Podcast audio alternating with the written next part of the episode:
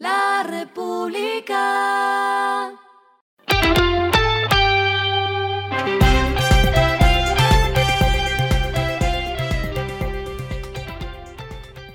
Esto es lo que debes saber al comenzar la semana.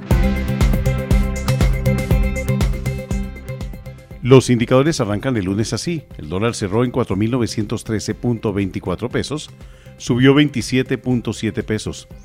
El euro cerró en 4.812 pesos, subió 27.1 pesos. El petróleo se cotizó en 84 dólares el barril, la carga de café. En la bolsa se cotiza a 1.90 dólares.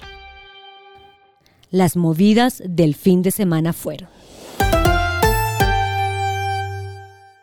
Más aerolíneas del país se suman a la carrera por incursionar a una Venezuela en proceso de recuperación económica y diplomática. La mayoría de las interesadas se encuentran reportando avances en los trámites de aprobación por parte de las dos autoridades aeronáuticas de ambos países, mientras que otras están esperando el último detalle para operar, y solo dos se encuentran a un paso de ser habilitadas para comercializar tiquetes. La Aeronáutica Civil informó que son seis las empresas aéreas de Colombia y Venezuela interesadas en operar vuelos entre ambos países, entre las que se encuentran Láser, Avior Turpial, Latam, Wingo y Avianca. El mundo continúa observando el panorama de la economía colombiana y las hojas de ruta que podría aplicar para menores cicatrices.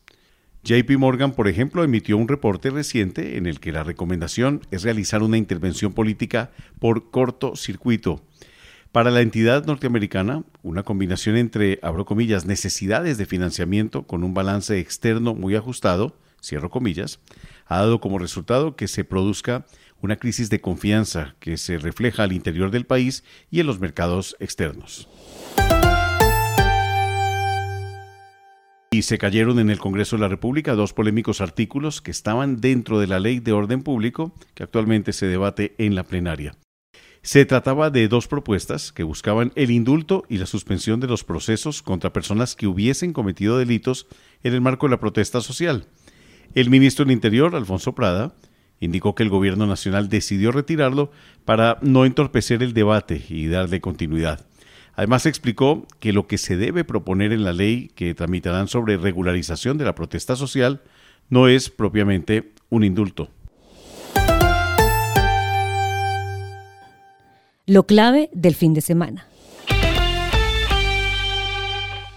Mañana, lunes, se desarrollará la primera reunión de la Mesa de Concertación de Políticas Laborales y Salariales, en la que participarán los empresarios, las centrales obreras y el Gobierno Nacional para definir el salario mínimo del próximo año. Sobre la mesa ya se han puesto varias estimaciones de lo que será el incremento para 2023. Los empresarios creen que estará en alrededor de 15%, aunque en todo caso esperan que no supere el 13%, pero no se descarta un incremento de 20% impulsado por el gobierno nacional. Lo que está pasando en el mundo.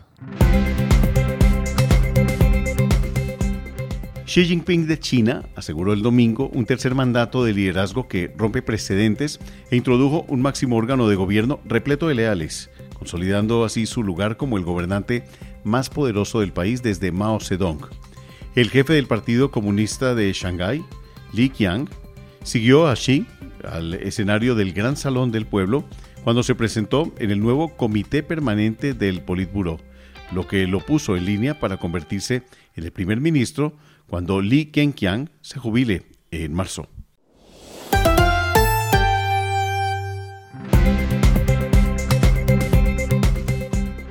Finalizamos con el editorial de hoy.